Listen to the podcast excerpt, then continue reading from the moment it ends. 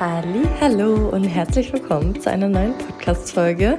Ich bin Stefanie Stein. Ich freue mich riesig, heute über eines meiner aktuellen absoluten Lieblingsthemen zu sprechen.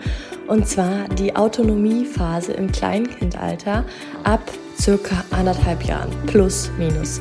Jedes Kind ist individuell und sowas sind immer nur so ungefähre Richtlinien, hat aber nicht zu heißen, dass es erst prompt damit anfängt. Es kann auch schon früher anfangen, es kann später anfangen. Das Ausmaß, die Intensität kann sich verändern und ja, genau darüber sprechen wir. Denn warum überhaupt? Ja, nicht wundern, das schnarchende kleine süße Wesen, hm, mein zweiter Sohn, ist mal wieder hier in der Trage mit dabei. Ähm, genau. Warum ist es vor allen Dingen für mich so ein Riesenthema geworden oder warum hat es mich so interessiert? Warum habe ich mich da so reingefuchst? Warum habe ich etliche Weiterbildungen, Online-Kurse, ähm, Bücher inhaliert? Und zwar weil ich genauso wie ich ganz viele andere Mamis auch kenne oder auch Eltern vor dieser riesengroßen Herausforderung stand. Nämlich der Herausforderung, dass das Kind auf einmal Nein sagt, dass das Kind auf einmal dermaßen intensive Wutanfälle hat und ich gefühlt mein eigenes Kind nicht mehr verstehe. Und ich dadurch selber in eine riesengroße Wut gekommen bin und dadurch auch zu einer Mama geworden bin, die ich so nie sein wollte. Und am Anfang habe ich das alles relativ angenommen, hingenommen, habe das Beste draus gemacht, aber ich habe gemerkt, das ist so eine Blockade im Alltag, das ist so eine Schwere im Alltag und eine Eigenschaft, die ich mir über meine Lebensjahre angeeignet habe, ist meine Selbstwirksamkeit zu steigern. Und das eben vor allen Dingen über Wissen. Und so hat es eben angefangen, dass ich Autonomiephase gegoogelt habe, dass ich überhaupt dieses Phänomen einordnen konnte in diese Kategorie. Und all das Wissen und all diese Anwendung, all die Übungen, all die Perspektivenwechsel, haben mir so geholfen, gelassen in dieser Zeit zu sein und darüber hinaus auch wieder so viel dazu zu lernen, auch vor allen Dingen über unsere menschliche Entwicklung. Und für mich ist es tatsächlich gerade als Coach, als psychologische Beraterin grundsätzlich einfach interessant, wie entwickeln wir uns Menschen? Geist, Seele, Körper, wie hängt all das zusammen? Und gerade aus meiner Arbeit weiß ich, dass die Kindheit so prägend ist. Und umso interessanter fand ich natürlich, inwiefern die Autonomiephase die Kinder prägt und inwiefern die Autonomiephase die Kinder in dem Zusammenhang prägt, wie sie das mit dem Erleben der Eltern erleben. Und heute in dieser Folge möchte ich euch ein paar Impulse dazu geben, Wissen dazu geben und auch neue Perspektiven dazu geben, die mal so den Anfang starten, diese Herausforderung in einem anderen Licht zu sehen. Denn das macht so oft schon sehr, sehr viel aus. Ähm, was ich wirklich auch empfehlen kann, ist diese Phase als Autonomiephase zu sehen. Das heißt, Autonomie bedeutet Freiheit, bedeutet Selbstwirksamkeit bedeutet, selber sich frei zu entfalten, Dinge selber zu machen, Dinge selber entscheiden zu wollen. Aus dem ganz einfachen Grund, weil unsere Kinder ab ungefähr anderthalb Jahren ihre Ich-Identität entwickeln und darüber eben auch verstehen, dass sie nicht mehr diesen äußeren Umständen ähm, ausgeliefert sind, sondern selber zu ihrem Leben beitragen können.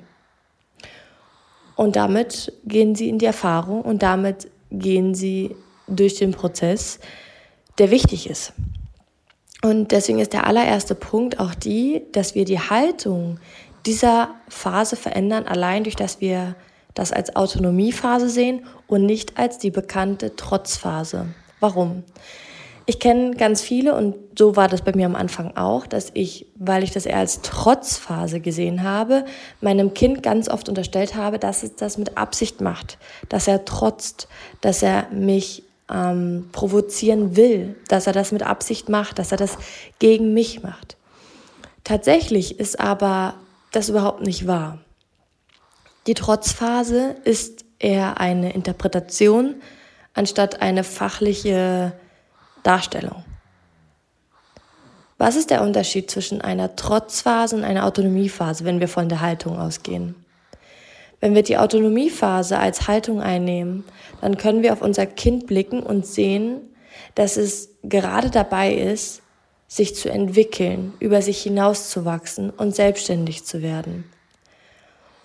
Und auch wenn das natürlich für uns einfach eine gewisse Herausforderung mit sich bringt, weil wir das Kind nicht auf einmal ins Auto setzen können, nicht mehr auf einmal immer Zähne putzen, nicht mehr jederzeit windeln, nicht mehr umziehen oder zum Spielplatz gehen, vom Spielplatz weggehen, zu Freunde gehen, von Freunde weggehen. Diese ganzen Alltagsdinge, die man vorher so einfach machen konnte, indem man das Kind genommen hat und Zähne geputzt hat, ins Auto gesetzt hat oder was auch immer, ist natürlich für uns erstmal extrem herausfordernd. Gleichzeitig können wir froh sein, dass es so ist. Warum? Warum können wir so froh sein, dass es diese Phase gibt? Wenn es diese Phase nicht geben würde, und ich weiß, die ist lang und ich weiß, die ist intensiv, aber dazu kommen wir in einer anderen Podcast-Folge nochmal, was es auch für Strategien und Lösungen dafür gibt. Aber um erstmal die Haltung zu verändern, ist sich bewusst zu machen, dass diese Phase relevant ist, damit unsere Kinder unabhängig von uns werden. Und das ist ja genau das, was wir Eltern und vor allen Dingen wir Mamis uns oft wünschen, dass wir mehr Freiraum bekommen. Und wisst ihr was? Der größte Trigger in dieser Autonomiephase ist unsere eigene Autonomie. Weil vorher konnten wir bestimmen, wie der Hase läuft. Vorher konnten wir jederzeit das Kind wickeln, ins Auto setzen und so weiter und so fort. Wir wurden in unserem Bedürfnis der Autonomie ähm, also unser Bedürfnis nach Autonomie wurde gestillt. Und jetzt haben wir einen ganz einfachen Interessenkonflikt. Und den, den wir mit unseren Kindern haben, haben wir auch mit unserem Partner oder mit Freunden. Da gibt es genau die gleichen Situationen. Nur da ist es bereits anders, dass wir, dass wir möglicherweise bei unserem Partner oder unseren Freundinnen sehen, dass auch die das nicht unbedingt mit Absicht machen, sondern dass die einfach ein anderes Interesse oder ein anderes Bedürfnis haben. Und dieser Blick dürfen wir auf unsere Kinder üben. Denn wenn wir sehen, dass unsere Kinder das nicht mit Absicht machen und das nicht gegen uns machen, sondern weil sie mittlerweile selber mehr merken, was sie für Bedürfnisse haben, ist das eigentlich ein Riesengeschenk. Unter der Voraussetzung, dass wir wollen, dass unsere Kinder später zu Menschen werden, die ihre Bedürfnisse wahrnehmen und ihre Grenzen wahrnehmen und die Nein sagen.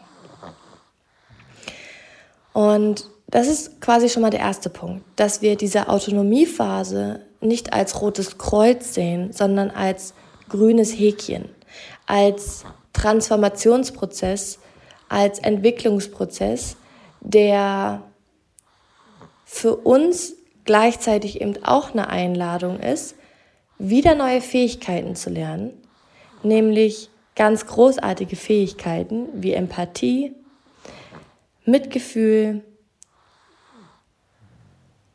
und viele, viele weitere, auf die ich aber auch in den folgenden Podcast-Folgen darauf eingehen werde. Ich muss mich gerade sehr sammeln, weil ich könnte tausend Sachen gerade sagen, aber ich möchte, dass es einen roten Faden ergibt. Deswegen haken wir den ersten Punkt ab und nimm den gern mal mit, dass du die Haltung veränderst, allein durch dass du das Wort Trotzphase streichst und es wirklich siehst als wie ein Pokémon, was sich entwickelt und sich ja auch dahingehend entwickelt, so wie du es dir wünschst. Nämlich selber wieder mehr Autonomie, Freiheit und so zu erleben. Das geht aber nur mit der Autonomiephase. Dann kommen wir zum zweiten Punkt. Mm. Und zwar nämlich das, was die große Herausforderung mit sich bringt. Das sind nämlich die Emotionen. Diese starke Wut, diese starke Frustration, diese Unzufriedenheit, die Traurigkeit, den Zorn, all das.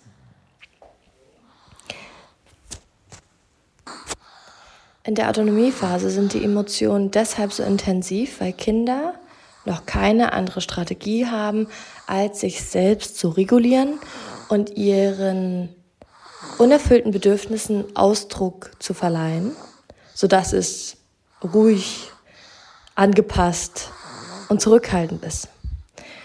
In der Autonomiephase sind Kinder egozentrisch, intensiv, emotional und sie können noch nicht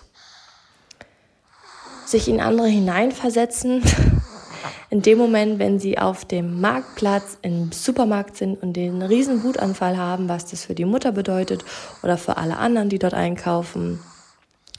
Sie können grundsätzlich aber einfach nicht in Worte fassen, was in ihnen gerade, auf Deutsch gesagt, abgeht, was sie für einen Konflikt haben. Und je nach Alter kann man mit ihnen auch selbst danach nicht sprechen und können sie selbst danach nicht in Worte fassen, warum sie jetzt so wütend waren. Hinzu kommt, dass Kinder in dem Alter immer nur ein Gefühl fühlen können und das eben in seiner vollen Bandbreite. Und diese Wut oder all das, was einfach so intensiv ist, ist letztendlich ein Zeichen ihrer Überforderung. Die sind nicht mit Absicht wütend.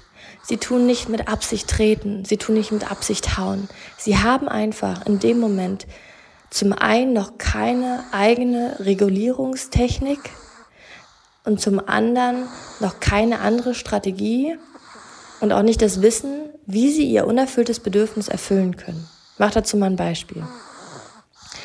Ähm,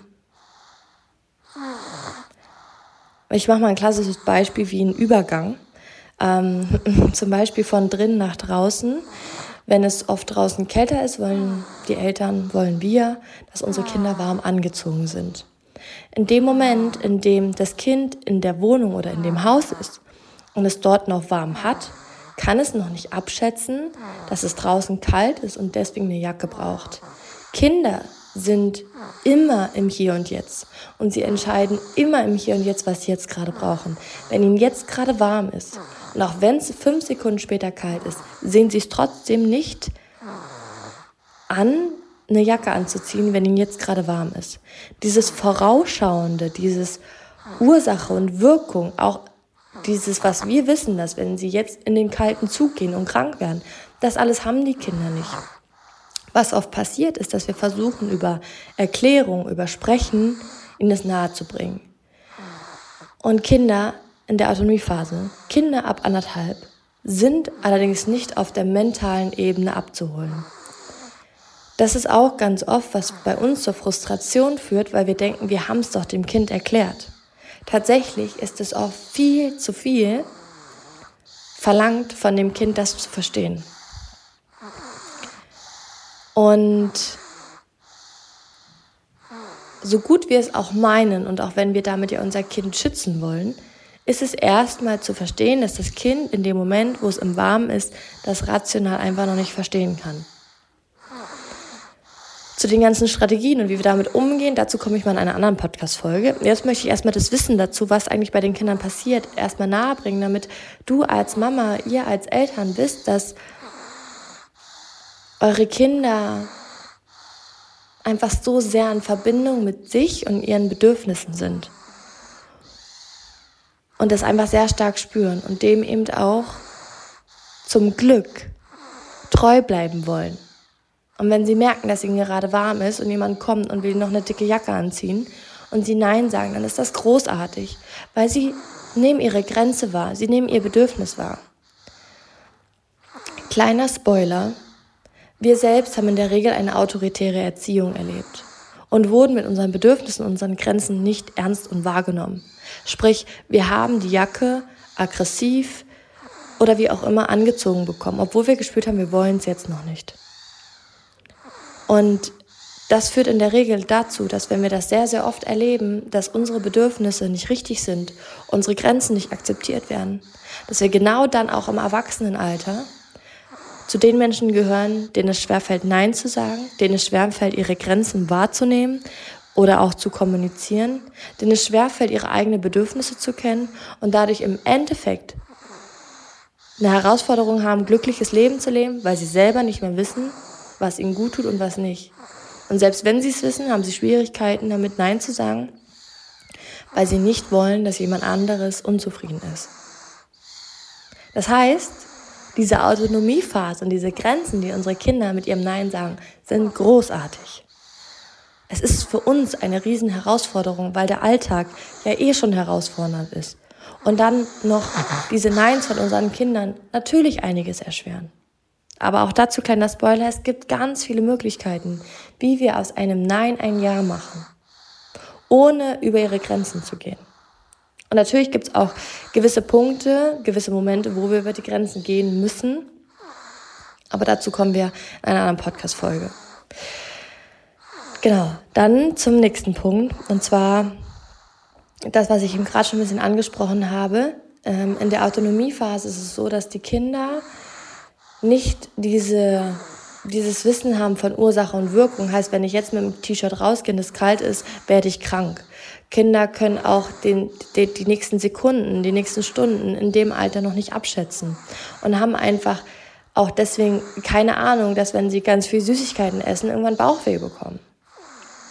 Das heißt, in der Regel verlangen wir viel zu viel von unseren Kindern auf der mentalen, emotionalen und körperlichen Ebene, was deswegen auch zu ganz viel Frust auf unserer Seite führt. Ähm, viele Eltern versuchen, wie ich schon gesagt habe, durch viele Erklärungen das den Kindern beizubringen und hoffen, dass sie das irgendwann verstehen. Tatsächlich kann man sich aber diesen Frust, den man dann erlebt, weil die Kinder es eben trotzdem nicht verstehen, ersparen und altersgerecht anwenden. In der Autonomiephase ist es so, dass die Kinder in dem Moment, in dem sie leben, genau davon auch geführt werden. Und es genau deswegen auch diese Herausforderung mit sich bringt, weil wir all das schon abschätzen können. Und das dürfen wir erstmal auch verstehen, als wirklich als Perspektivwechsel. Wir wissen, was vor fünf Minuten war, was gestern war. Wir wissen, was als nächstes kommt. Wir wissen, was die nächsten Tage kommt. Und das haben die Kinder nicht. Das heißt, stellt euch vor, ihr seid in dieser, in diesem Allwissen, in diesem, was war gestern. Und ihr seid auch in dem Allwissen, dass, wenn die letzten Tage ihr viel unterwegs wart und ihr den Tag heute zu Hause bleibt, dass das gut ist für euer Kind, um ein bisschen mehr Ruhe reinzubringen, dass all das euer Kind nicht hat. Und deswegen auch diese Wutanfälle einfach da sind, weil die Kinder das nicht verstehen und sie eben noch nicht anders können, als dies so zum Ausdruck zu bringen. Ich, ich höre schon im Kopf die ganzen Stimmen, die sagen, ja, aber wie mache ich das denn? Ich muss mich hier gerade zügeln, dass ich da nicht schon in die, in die, in die Strategien, in die Ideen, in die Lösungen und auch meine Erfahrungen gehe, sondern wirklich hier erstmal dabei bleibe, dass dieses Wissen da ist, weil vielleicht du dadurch schon von ganz allein auf deine Lösungen kommst und auf deine Ideen kommst.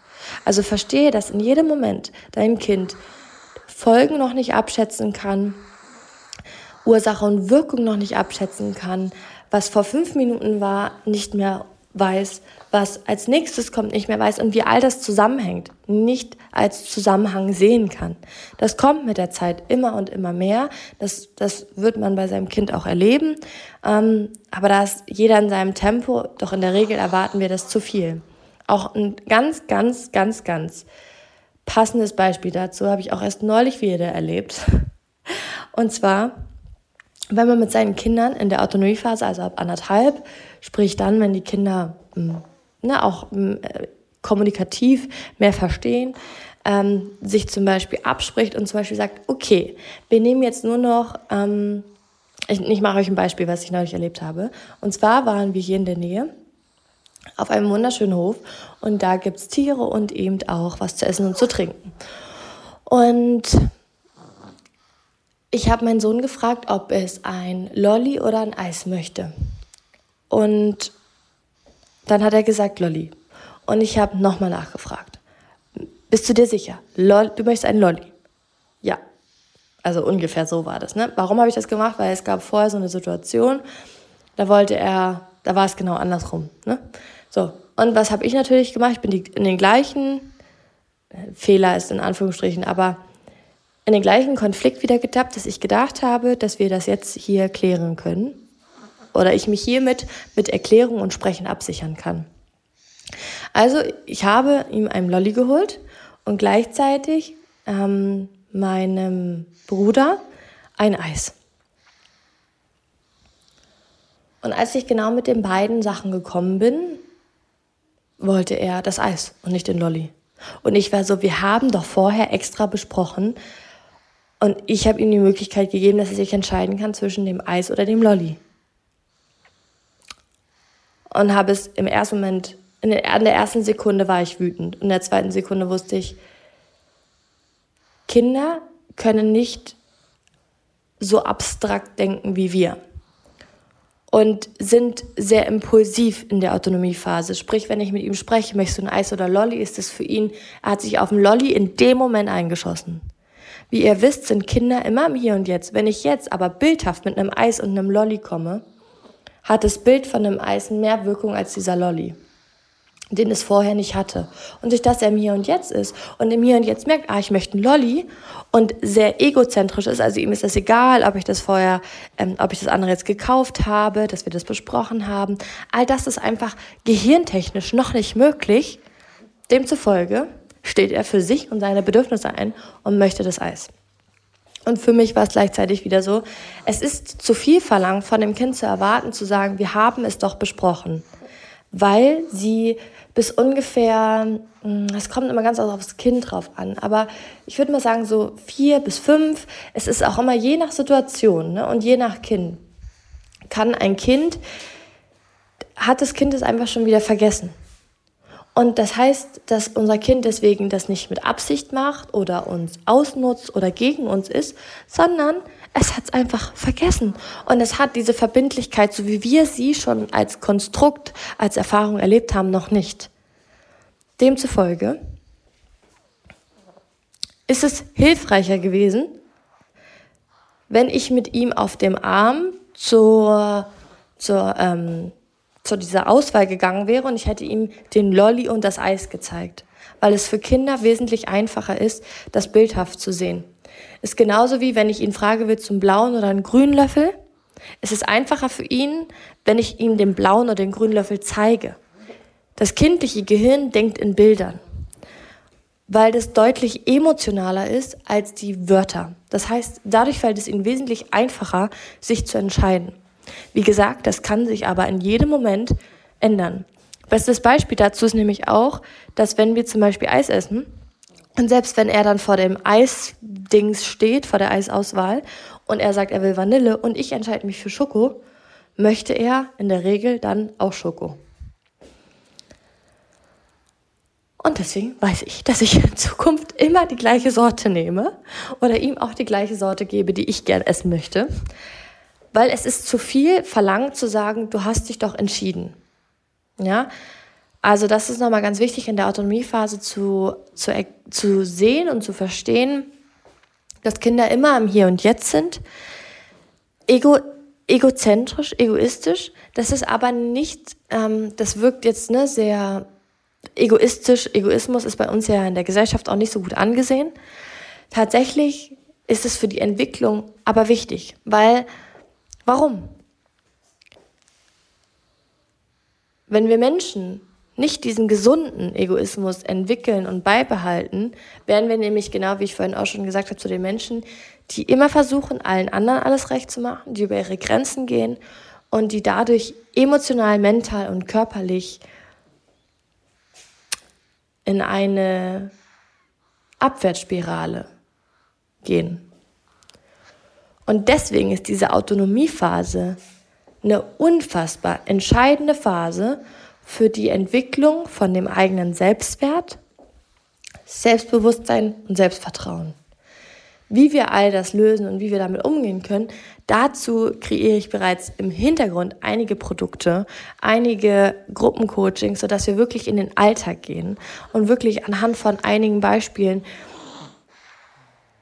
ich euch die Lösung zeige, die Strategien zeige, die Anwendung zeige, sodass du weißt, wie du aus einem Nein ein Ja machst, wie du eben trotzdem Grenzen setzt, wie du in Verbindung bleibst, wie du in der Wut deines Kindes deine eigene Wut ähm, regulieren kannst, wie du dein Kind regulieren kannst und vieles, vieles mehr.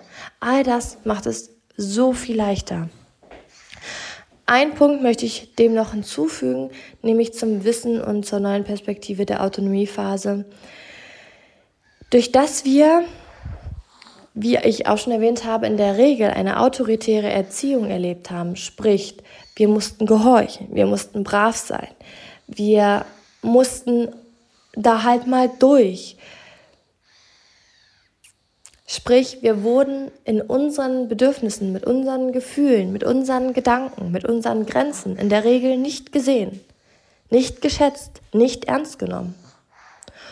Und genau deshalb, weil wir das so vorgelebt haben, fällt es uns so schwer, das unseren Kindern zu ermöglichen. Denn die, der Blick aufs Kind von damals ist oft geprägt von Hosenscheißer, Nervensäge, Rotzlöffel. Das sind ganz, ganz viele negative Bilder übers Kind. Und das sind vor allen Dingen ganz, ganz viele Bilder, die implizieren, dass unsere Kinder, mh, mm, dass wir sie, dass wir sie richtig schön stramm halten müssen. Also die, die Leine schön kurz halten, dass wir von vornherein, ähm, ich sage jetzt mal, streng mit ihnen sein müssen, dass sie von Anfang an lernen müssen, das geht nicht. Und dass sie da durch müssen, durch diese durch diese Gefühle und durch diese ähm, von außen gegebenen Grenzen. Das ist bei dem einen mehr, bei dem anderen weniger. Nur was dazu beiträgt, in der Herausforderung der Autonomiephase mit unseren Kindern, ist, dass wir selber in unserem Gehirn keine Vorstellung haben von dem, wie der Umgang anders sein kann. Genau, deswegen re reagieren wir in der Regel genauso, wie unsere Eltern auf uns reagiert haben. Weil unser Gehirn tickt so, dass wir immer auf dem zurückgreifen, was wir wissen, was wir kennengelernt haben. Und das ist eben genau das, so wie wir auch erzogen worden sind. Oder so, wie man mit uns umgegangen ist. So, wie man mit unserer Wut, mit unserer Traurigkeit und so weiter umgegangen ist. Das heißt, einfach auch nochmal als Wissen und als Perspektive zur Autonomiephase und zum, zum Punkt, warum das eine Herausforderung für uns ist, liegt daran, weil es schon für unsere Eltern eine riesen Herausforderung war. Und wir das so erlebt haben und dadurch auch wie ein Flashback das nun mit unseren Kindern erleben und keine Leichtigkeit kennen, keine Lösung kennen, weil wir sie in der Regel nicht vorgelebt und erlebt haben. Und demzufolge ist es für mich eine riesengroße Bereicherung, da euch noch mehr Input zu geben, denn es ist tatsächlich an der Zeit, dass wir unsere Kinder in einem anderen Licht sehen, die Gefühle unserer Kinder in einem anderen Licht sehen, ihre Bedürfnisse in einem anderen Licht sehen, den Umgang mit ihnen in mehr Verbindung anstatt Machtkämpfe, mit mehr Empathie anstatt Vorwurf leben. Das hat den aller, allergrößten Vorteil, dass das, was ich alles noch dazu reinbringen werde, dass nicht nur in dem Umgang mit unseren Kindern eine positive Auswirkung auf unsere Bindung und Beziehung, unseren Alltag haben wird, sondern auch eine positive Auswirkung auf den Umgang mit uns selbst und unserem Partner. Denn das, was in der Autonomiephase passiert, das ist auch etwas, das hört nie auf. Es hört nie auf, dass unsere Kinder Bedürfnisse haben. Es hört nie auf, dass unsere Kinder Gefühle haben. Es hört nie auf, dass unsere Kinder Grenzen haben. Und das Spannende ist eben, genau das ist eben auch in unserer Partnerschaft so. Und genau das ist eben auch bei uns so. Denn auch wir haben Bedürfnisse, wir haben Grenzen, wir haben Gefühle.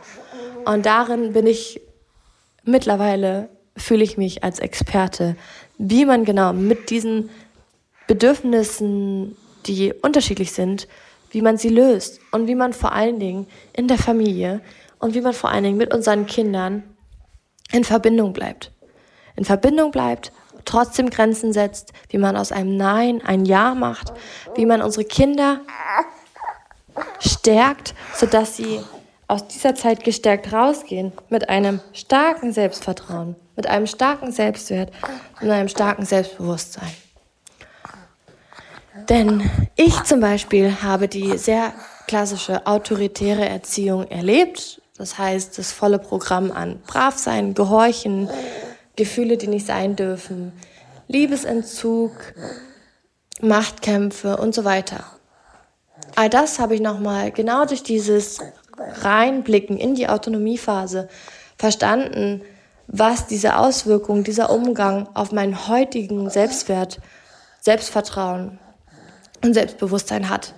Deswegen ist diese Autonomiephase einfach großartig.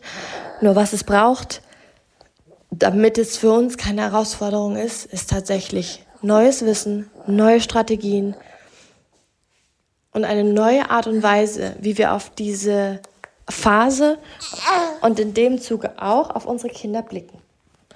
Und ich hoffe, dass ich hiermit schon den einen oder anderen Perspektivwechsel bei dir anregen konnte, das ein oder andere Verständnis entwickeln konnte und du dadurch vielleicht den einen oder anderen neuen Gedanken, neue Idee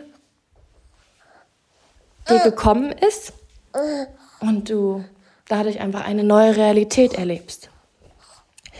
Es ist eine Herausforderung, so wie ich sie beschrieben habe. Es ist immer leichter, wenn alle anderen, es ist ja genauso wie wenn unser Partner das macht, was wir wollen. Gell? Und da wird der Kleine auch schon wach. Und es ist so verrückt, weil ich muss, ich musste am Anfang ähm, wirklich schmunzeln. Als ich ihn zum Beispiel gewickelt habe, war ich so überrascht, dass er sich gar nicht widersetzt hat. Und das hat mich genau daran erinnert, dass ich mit ihm gerade, also mit unserem Baby gerade ich sag jetzt mal, machen kann, was ich will. Ich kann ihn in die Babyschale setzen, in die Trage nehmen, wickeln, umziehen. Da ist, ähm, das lässt er alles mit sich machen. Aber das ist eben genau das. Das ist wichtig, dass er irgendwann auch diese Autonomiephase hat, weil sonst würde er auch in Zukunft alles mit sich machen lassen. Und die Frage ist, wollen wir das? Wollen wir das, dass unsere Kinder in Zukunft alles mit sich machen lassen? Ich vermute, nein. Und deswegen, ich freue mich auf eine neue Folge genau zu diesem Thema. Und das ist erst der Anfang. Das sind so gefühlt zwei Prozent aus all dem, was es dazu noch so zu sagen gibt, was es dazu an Wissen gibt. Und vor allen Dingen aber an Strategien und Lösungen, wie wir damit mehr Leichtigkeit und Gelassenheit in unserem Alltag erleben können. Ich freue mich drauf und wünsche dir nun alles Liebe und bis zur nächsten Podcast-Folge. Ciao!